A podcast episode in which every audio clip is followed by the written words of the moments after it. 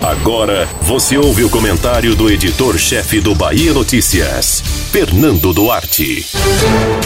O início da propaganda eleitoral nesta sexta-feira marca também o começo das batalhas de liminares com pedidos de direitos de resposta e ataques entre os candidatos. Porém, com as redes sociais, essas disputas começaram mais cedo. Diversos episódios foram registrados em todo o Brasil com a solicitação de remoção de conteúdo e até mesmo a publicação de respostas em perfis e páginas de plataformas como Facebook, Instagram e YouTube. É a judicialização das mídias sociais a partir de campanhas eleitorais. Infelizmente, essas disputas jurídicas são mal necessário. Muitos candidatos não têm qualquer preocupação com o conteúdo publicado nas redes sociais a sensação de terra de ninguém na internet ampliou a disseminação de informações falsas e irresponsáveis usam e abusam dessa rotina para ampliar os próprios alcances ou causar burburinho.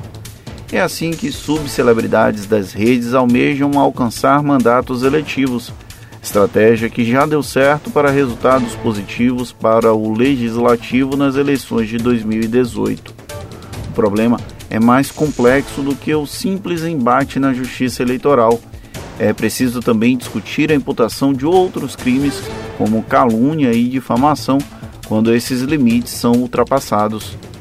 Na guerra política, o jogo sujo não deveria ser permitido ou aceito.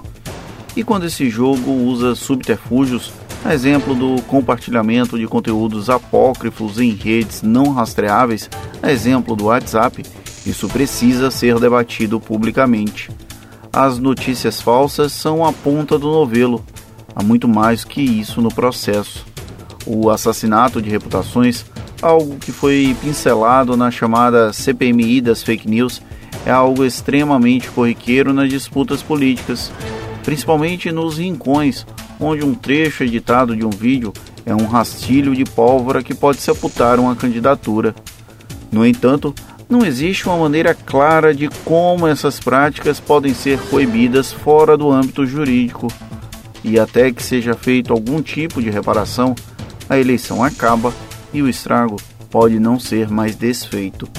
Para além da própria ação dos candidatos, é preciso que a população tenha consciência quando tiver acesso a conteúdos com ataques pessoais e descontextualizados. Ainda mais quando sabemos que o adversário de agora pode se tornar um aliado no futuro.